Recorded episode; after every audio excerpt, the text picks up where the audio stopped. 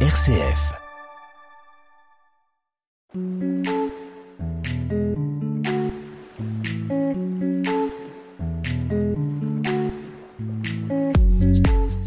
Bonjour, bienvenue dans l'émission Comme à la maison de RCF Cœur de Champagne. Vous êtes en compagnie de Greg et Tulay comme tous les week-ends. J'espère que vous allez bien. Et toi Greg, ça va? Eh ben écoute, ça va Bonjour Tulay, bonjour cher auditeur. Euh, Et toi, ça va? Ben oui, très bien, tu vois, la forme. Ben, Parfait. Et on parle de quoi aujourd'hui Greg? La semaine dernière, nous avons rigolé avec notre invité Papa Munchok euh, qui nous a présenté le yoga du rire. Tu as essayé depuis? Pas encore. Tu te souviens? Un quart d'heure de rire, c'est l'équivalent de 30 minutes de sport. Aujourd'hui, c'est tout un autre sujet que nous allons aborder. Nous allons parler de médiation familiale. Tu connais un peu? Oui, la médiation familiale a pour finalité d'apaiser les tensions et de restaurer un lien familial fragilisé. Et cela peut concerner les enfants, les parents, les grands-parents par exemple. Ce travail précieux se fait via l'intervention d'un médiateur familial.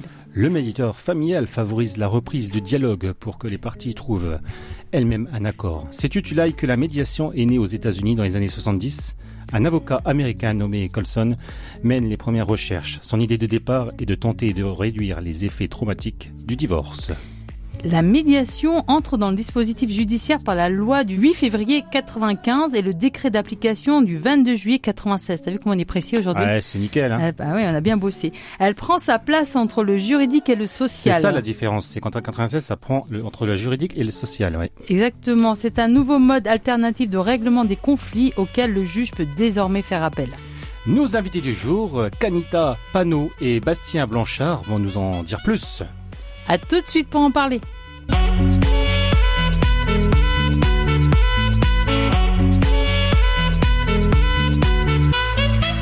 Bonjour Bastien, bonjour Canita. Aujourd'hui, vous représentez le service médiation familiale de l'UDAF de la Marne. Bonjour Greg, bonjour Tulay. Bonjour. Vous allez bien? Ça va très bien, oui. Merci d'avoir accepté euh, notre invitation. C'est quoi l'UDAF? Ah, l'UDAF, hein, c'est une association qui regroupe les associations familiales. Euh, le but, c'est de représenter les familles au niveau de la France. Nickel. Ah ouais, il y a de quoi faire, hein Tu là, c'est un sujet qui t'intéresse beaucoup. Je te laisse la première question. Alors, moi déjà, j'aimerais bien qu'on- que vous nous parliez un petit peu de vous, de votre parcours. Oui Qui commence Kanika, moi, peut-être Je vais commencer. Allez. Alors, euh, oui, euh, je suis donc Kanika Pano, médiatrice euh, familiale à l'UDAF de la Marne, également référente technique du service. Je suis médiatrice euh, familiale depuis un peu plus de cinq ans. Puis avant, j'étais juriste. Du coup, euh, voilà, j'ai continué un peu euh, dans cette voie où euh, il y a un peu de droit, mais également, du coup, en médiation, il y a un peu de psychologie, un peu de sociologie. Et vraiment, j'ai voulu me spécialiser dans euh, la gestion du conflit familial et aider les personnes à trouver euh, des solutions qui conviennent, en tout cas, à chacun. Bastien? Eh ben moi, un parcours euh, plus atypique, puisque moi, je viens de la chimie à la base. Je suis passé par le tourisme et j'aboutis en médiation familiale, euh, puisque finalement, dans la vie de tous les jours, on est un petit peu tous médiateurs ou tous en conflit, et c'était pour moi intéressant d'aboutir à ce genre de métier. Peut-on faire une médiation familiale si on est en processus judiciaire? Eh bien oui, c'est vrai que on en parlait encore tout à l'heure avec Kanika. La première imagination qu'on a quand on pense à médiation, c'est le lien judiciaire.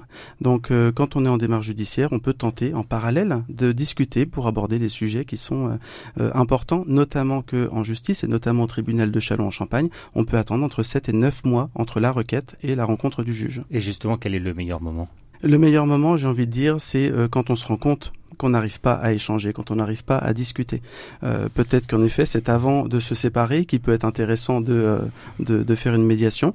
Euh, pendant, c'est tout aussi intéressant. Après, c'est tout aussi intéressant puisque parfois, après 13 ans de conflit, après rupture, on a encore besoin de la médiation familiale. D'accord. Pour un divorce, il faut avoir des enfants pour faire appel à la médiation familiale ou, ou pas? Oui, en effet, dans le cadre des séparations, hein, euh, si on a euh, euh, on a des enfants, on, est considéré une famille, donc on peut faire une médiation familiale, en effet. Après, il peut y avoir des situations où il n'y a pas d'enfants. Alors, Majoritairement, il y a des enfants, mais il y a vraiment une situation, je pense à celle-ci, où j'accueille deux personnes qui sont sur le point de se séparer et qui ne sont pas d'accord sur le partage des biens. Voilà, la vente de la maison est bloquée. Et aussi, ils ne sont pas d'accord sur, par exemple, bah, qui va garder le chien, euh, qui va euh, garder la voiture. C'est Ah oui, le chien fait partie de la famille. hein. exactement. Et qui peut avoir besoin de la médiation? Eh bien, toute personne qui a un problème, un souci, un désaccord avec un ou plusieurs autres membres de la famille il faut que ça reste dans un, dans un cadre familial alors, parce que médiateur familial, on pense forcément à famille. Et euh, donc ça, ça c'est un petit peu peut-être à préciser. Qu'est-ce qui rentre euh, dans, la médiation familiale et qu'est-ce qui ne peut pas euh, être pris en charge par un médiateur familial comme type de conflit? Alors il faut savoir que la médiation familiale, c'est une branche de la médiation, c'est la, seule c'est la seule spécificité où il y a un diplôme d'État. En tout cas, on est spécialement formé pour ça. On accueille euh, justement euh, des familles qui ne sont pas d'accord, mais ça peut être vraiment très large, les problématiques. Euh, on, va certainement y revenir tout à l'heure par des exemples. Oui, d'accord. Et on parle de quoi? Pendant cette médiation Ah ouais Alors, de 80, quoi parle-t-on? 80% de nos situations sont autour de la séparation. On a un couple euh, voilà qu'on reçoit euh, eh bien ils veulent parler par exemple euh, de leur communication autour des enfants parce qu'avant tout on est une équipe parentale et on, on s'organise pour la suite. que va-t-il se passer? Donc comment on s'organise pour le calendrier donc des enfants? Est-ce que ça sera une résidence alternée Est-ce que ça sera une résidence plus classique avec, par exemple, un parent qui va avoir euh, les enfants à titre principal et l'autre, par exemple, un week-end sur deux, moitié des vacances scolaires? Voilà, on s'organise sur ces questions-là. On peut également euh, discuter euh, des questions financières. Ça peut être autour de la pension alimentaire, la contribution financière, les frais exceptionnels. On va vraiment au plus près des besoins des personnes, en tout cas. C'est vrai que dans le cadre de la séparation, il y a aussi parfois des émotions hein, qui sont liées à la séparation.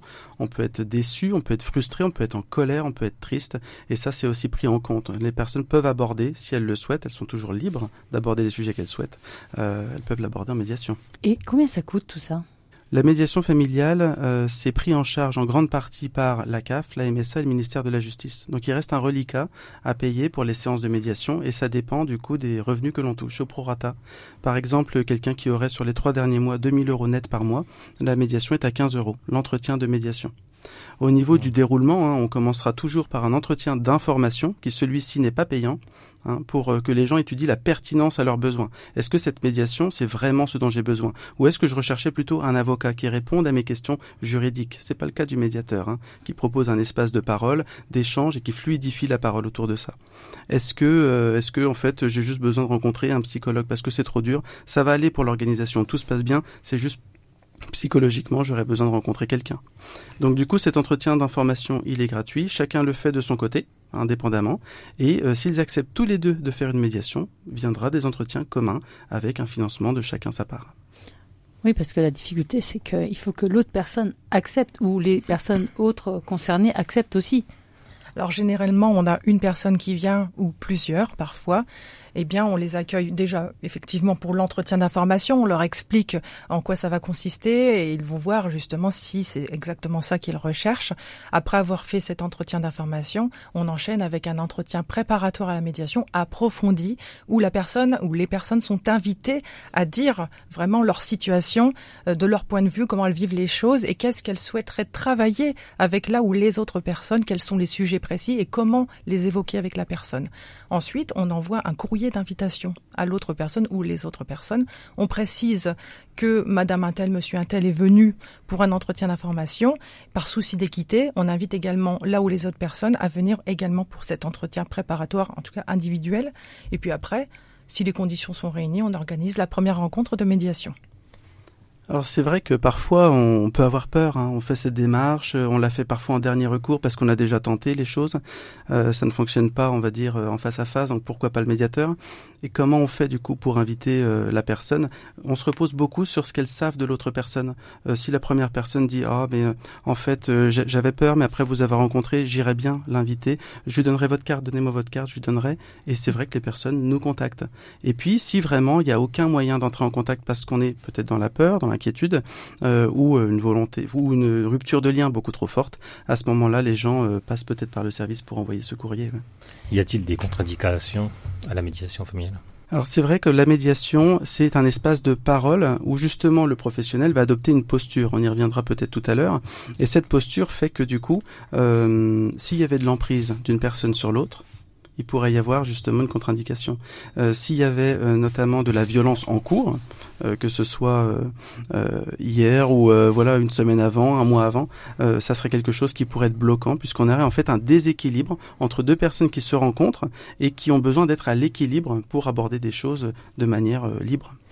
Tu l'as, toi, en tant que directrice euh, du Domitis euh, de Vitry-François, qui est une résidence service senior. Donc, tu avais une question qui. Oui, parce qu'en fait, là, j'ai appris euh, en off euh, pouvait travailler aussi avec les seniors dans le cadre de la de la médiation familiale, mais pour des situations particulières, notamment la médiation entre fratries par rapport au placement de la maman ou du papa, par exemple.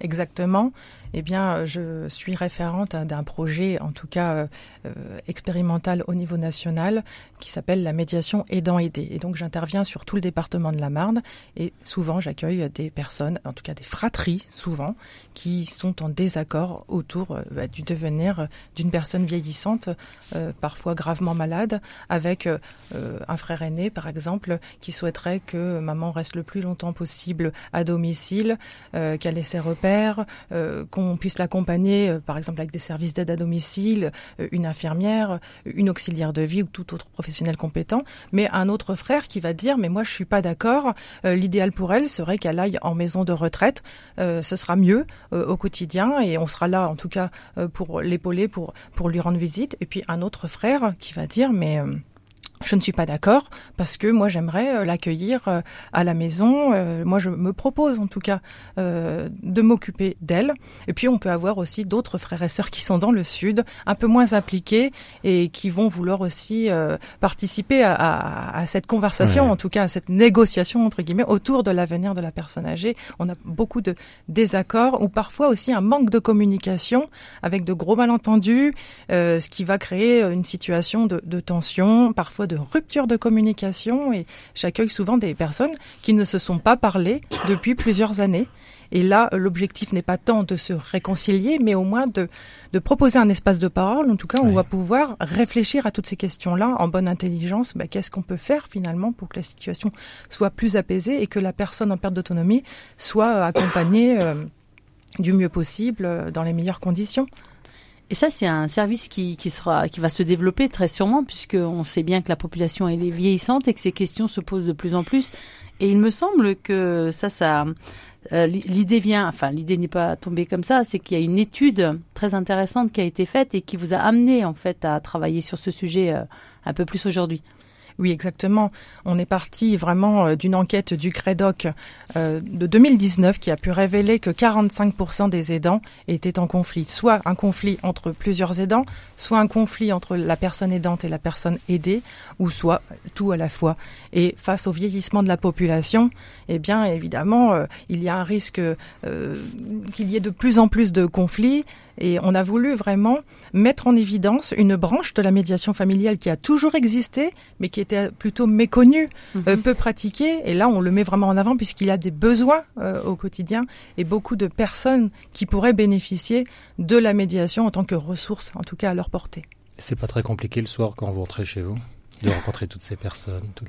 Pour ma part, non. Euh, en tout cas, je suis passionnée par mon travail. Les médiations me réactivent même en énergie et, et c'est vraiment pour moi euh, un, un, réel plaisir d'aider les personnes au quotidien et surtout de les aider à trouver des solutions, mais à, à réveiller leurs intelligences pour que par elles-mêmes, elles, elles, elles, puissent vraiment euh, trouver ces ressources et, et, et réfléchir à ce qui pourrait être le mieux. Et par ce cadre confidentiel et contenant et, en toute bienveillance, vraiment par le non-jugement euh, et par, euh, je ne sais pas, le lien de confiance avec le médiateur, ça change tout, le fait qu'il y ait une tierce personne pour vraiment permettre de trouver ces solutions, des solutions qui conviennent à chacun. En tout cas, vous pouvez être fier de vous, fier de votre métier, de votre engagement pour les autres. On n'a qu'un seul papa, qu'une seule maman, et d'ailleurs Camille va nous le chanter. Papa, maman. Papa m'a dit demain tout sera différent. Faut que tu sois plus fort qu'avant, car je continue sans maman. Maman m'a dit, à vie tu seras mon enfant, je te porterai comme le vent, car tu m'es précieux comme le temps. Mais moi je n'y suis pour rien, qu'est-ce que j'ai fait? Je vois leur chemin se séparer. Papa et maman ne s'aiment plus. Je suis perdu, j'ai comme l'odorat sans la vue. Ils vont m'aimer, chacun de leur côté.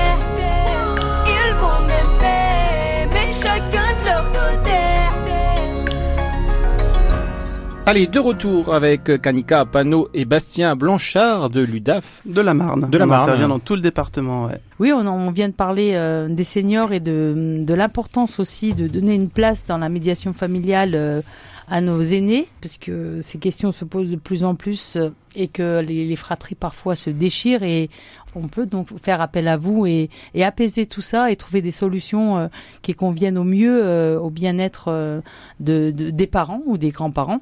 On peut peut-être enchaîner quand même, revenir juste un petit peu au lieu où vous travaillez, donc c'est l'UDAF. Et si on veut vous contacter, comment on fait? On peut nous contacter donc soit euh, par téléphone, soit par mail. hein, pour le mail euh, médiation udaf51.com. Comme, ouais. Et il n'y a pas d'accent sur le E. Et pour le numéro de téléphone, je te laisse le dire, Kanika. Eh bien, on a une ligne euh, qui est le 03 26 69 47 60. Là, c'est notre standard. Et on a également tous un 06 téléphone. Et on peut trouver aussi des informations sur Internet. Vous avez un site? Oui, le site de la de l'UDAF de la Marne, hein, il y a une page dédiée à la médiation. Euh, pour le coup, voilà, que les gens n'hésitent pas dans tous les cas à contacter un médiateur, puisque en effet en direct, c'est plus simple de voir si c'est pertinent ou pas la médiation par rapport à son besoin. Oui, et moi j'ajouterais juste que, en fait, j'imagine que ça, ça- enfin, je comprends que ça puisse faire peur. Et là, vous êtes au studio, on vous voit pas puisqu'on nous entend seulement, mais euh, vraiment, vous avez deux, deux bouilles qui sont rassurantes et on voit que vous êtes dans la grande bienveillance. Donc, je rassure les personnes qui seraient intéressées par la médiation familiale, n'hésitez pas. Donnez-nous des, des exemples. Des exemples. Allez, on va commencer sur la médiation autour de la rupture de lien entre un ado et un parent. Oui. Eh bien, euh, j'ai eu une situation euh, où deux personnes étaient donc là mandatées par le judiciaire, hein, puisqu'on peut venir hein, en spontané aussi. Il Oui. faut savoir que c'est que 20% le judiciaire. hein. Tout le reste, c'est des gens qui viennent en spontané. Et euh, les personnes donc étaient en conflit. hein. Certainement, maman empêchait l'enfant de 15 ans d'aller chez son père et, et du coup, en tout cas, l'enfant n'allait plus chez son père. Monsieur était dans un désarroi total, avait vraiment besoin de revoir son fils, donc voulait faire la médiation. Donc encore une fois, elle était ordonnée par le hein. Donc les deux étaient d'accord pour la faire. En discutant, euh, ils se sont rendus compte que bah, c'était pas Madame qui euh, manipulait l'enfant, mais que l'enfant avait dit quelque chose à son père qui visiblement il avait oublié. Euh, donc à l'issue de cette rencontre, Madame donc avait mis ses limites en tout cas, hein, parce que chacun a le droit de mettre ses limites sur ce qu'on veut aborder. Elle ne souhaitait pas aborder le passé. Elle voulait parler du présent et du futur.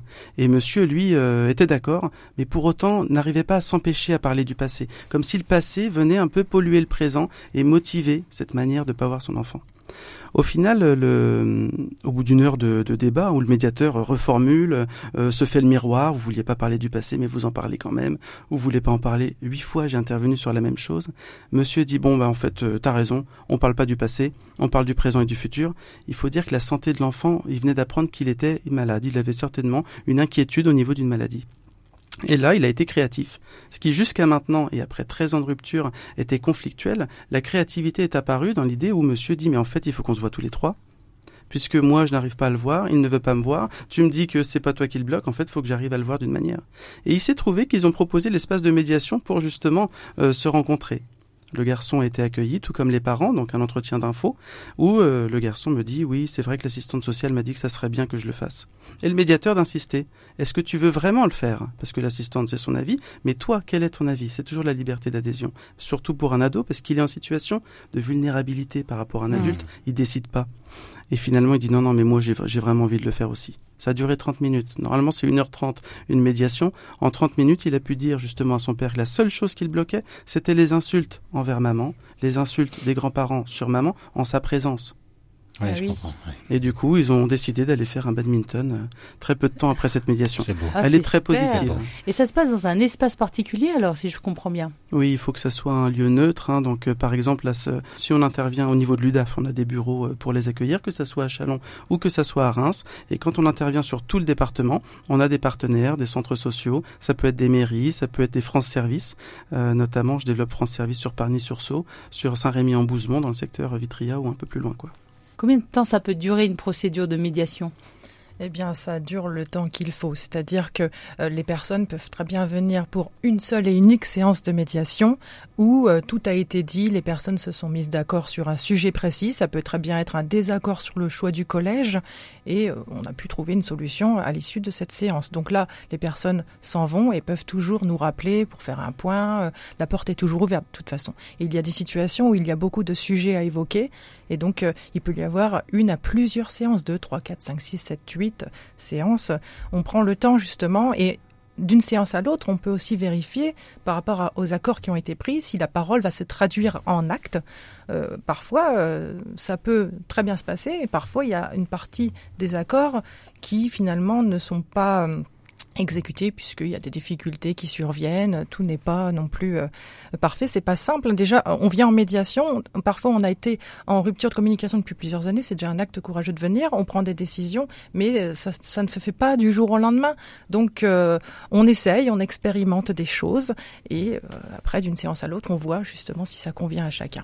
Après, les personnes peuvent décider d'arrêter la médiation parce qu'elles le souhaitent, elles peuvent ne pas donner les raisons, elles peuvent aussi dire bah écoutez moi c'est bon, euh, euh, ça me va, bah, tout, est réglé, et puis une autre peut dire mais moi j'ai envie de continuer, il y a encore des sujets euh, à discuter, c'est important pour moi. Donc après ce sont les personnes qui voient. le médiateur peut aussi arrêter la médiation si les conditions ne sont pas réunies. Il m'est arrivé une fois en cinq ans d'arrêter une médiation.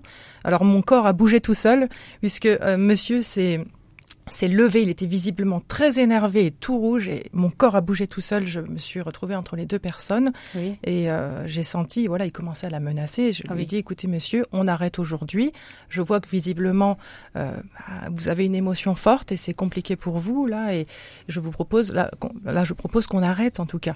Une heure après, monsieur m'a appelé pour présenter ses excuses et puis on a pu euh, reprendre le processus quelques mois plus tard et puis les personnes ont été posées et là, elles étaient prêtes à euh, évoquer des sujets assez sensibles.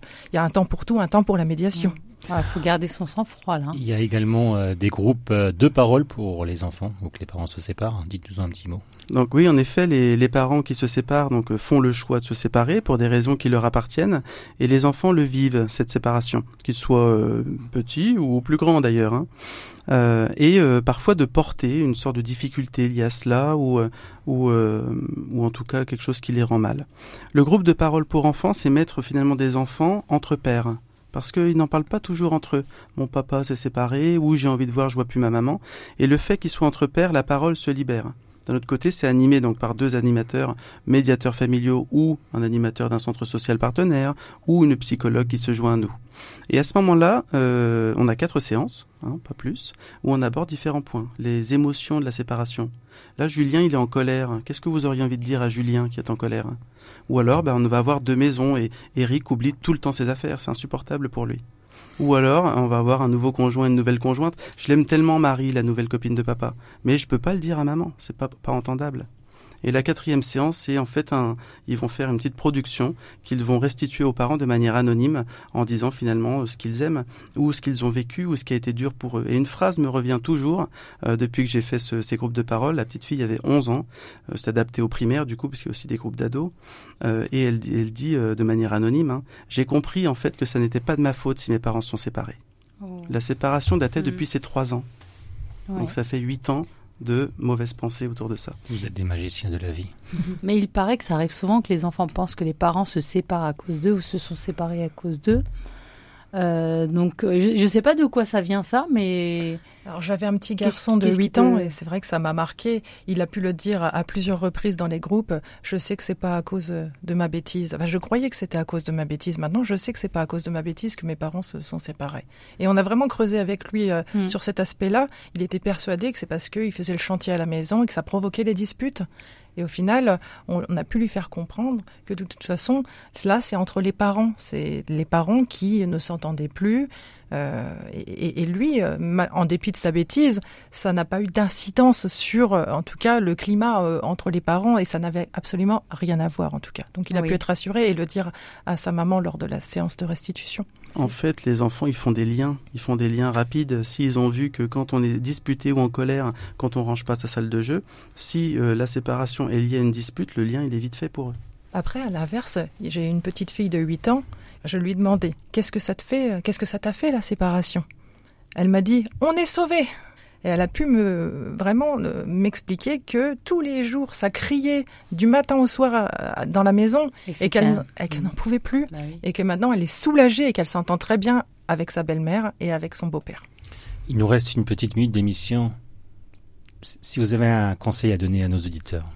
Moi, mon conseil, je l'écris souvent quand je fais des posts sur LinkedIn d'ailleurs, c'est euh, s'informer, c'est pas forcément s'engager. Et puis le plus important pour ma part, c'est au moins d'essayer. Parce que c'est vrai que ça peut faire peur, euh, en tout cas la médiation, de rencontrer l'autre, mais on peut essayer ça ne mange pas de pain de venir à l'entretien d'information. Et, et euh, moi, je, je, je, je, dis toujours en médiation, je creuse l'espoir, j'aide vraiment les personnes à trouver euh, un peu de lumière dans, dans ce, dans ce qu'ils peuvent vivre, dans l'obscurité, on va dire. C'est ça le plus important. Oui, vous êtes des aidants, vous êtes là pour euh, les accompagner à sortir d'une situation difficile et d'apaiser tout ça. Tout en leur laissant leur autonomie. C'est pas le médiateur qui fait, c'est bien les personnes qui font. C'est ça. Les accords pris en médiation sont toujours le fruit de leur réflexion. Elles décident par elles-mêmes et pour elles-mêmes. Bravo, bravo pour votre engagement. Oui, vraiment, c'est un sacré travail que vous faites. Bravo, oui. C'est nous, Joséphine Ange Gardien à nous. Eh oui, du département. Redonnez-nous la ligne directe, s'il vous plaît, de votre service. Redonnez les coordonnées, pardon. Donc la ligne directe, hein, le 03 26 69 47 60.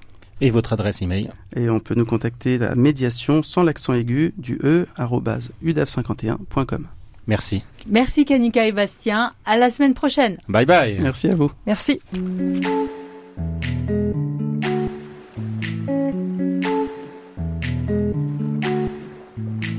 C'était comme à la maison avec Tulay et Greg.